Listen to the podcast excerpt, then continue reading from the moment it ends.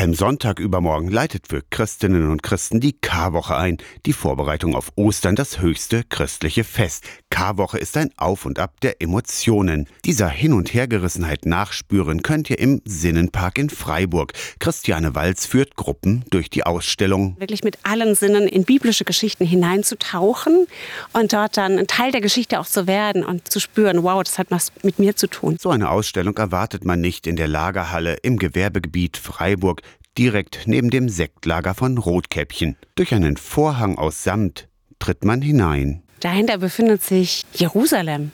Tatsächlich, ja. Ein Marktplatz mit Brunnen, an Marktständen gibt es Obst, Gemüse und Fische der Boden bedeckt mit Palmenzweigen und Kleidung, der Einzug von Jesus in Jerusalem. Und da tauchen wir schon ein in die Ostergeschichte und im ersten Raum, da laden wir unsere Gäste ein, mitzuerleben, wie die Menschen damals Jesus in Empfang genommen haben. In den sieben Räumen erlebt ihr die Ostergeschichte ganz dicht mit allen Sinnen, Gerüche, Geräusche, Lieder und Texte. Uns ist da ganz wichtig, dass, dass wir die Besucher mit reinnehmen und sagen, Mensch, wir, wir sind ein Teil davon. Wenn wir dann weitergehen jetzt, kommen wir in den Garten, Garten Gethsemane. Im Garten vor dem letzten Abendmahl schreibt die biblische Geschichte davon, dass Jesus seinen Jüngern die Füße wäscht. Warum er die Füße wäscht, ist Christiane Walz wichtig zu erklären. Man lag damals zu Tisch und, und die Füße wurden durch den Straßenstaub schnell schmutzig.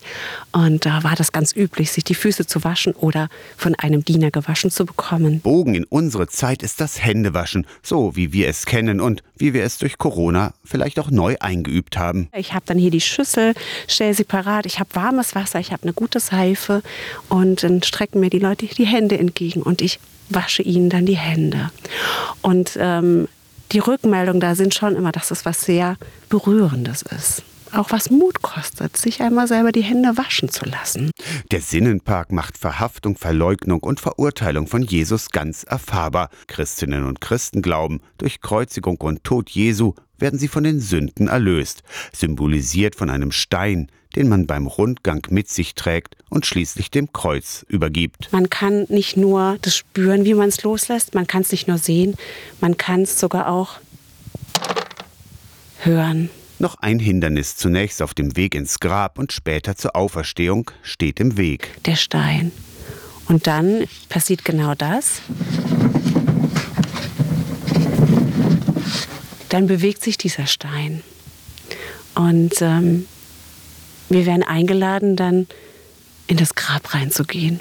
Und das mache ich dann mit der Gruppe auch. Im letzten Raum kommt die biblische Geschichte mit der Auferstehung zum guten Ende. Bis zum 15. April ist der Sinnenpark in Freiburg mit der Ostergeschichte noch geöffnet. Eintritt zwischen 3 und 5 Euro. Infos gibt's im Internet, sagt Christiane Walz. Über unsere Homepage www.gebetshaus-blk.de. Da kann man sich einen Termin raussuchen, eine Uhrzeit raussuchen, schreibt hin, wie groß ist die Gruppe, Gruppengrößen ab 12. Da haben wir auch vormittags auch Termine. Da gucken wir dann immer, dass es gut passt, gerade für Kitas und Schulklassen. Im Gebetshaus Burgenland und im Sinnenpark in Freiburg. Aus der Kirchenredaktion Torsten Kessler, Radio SAW.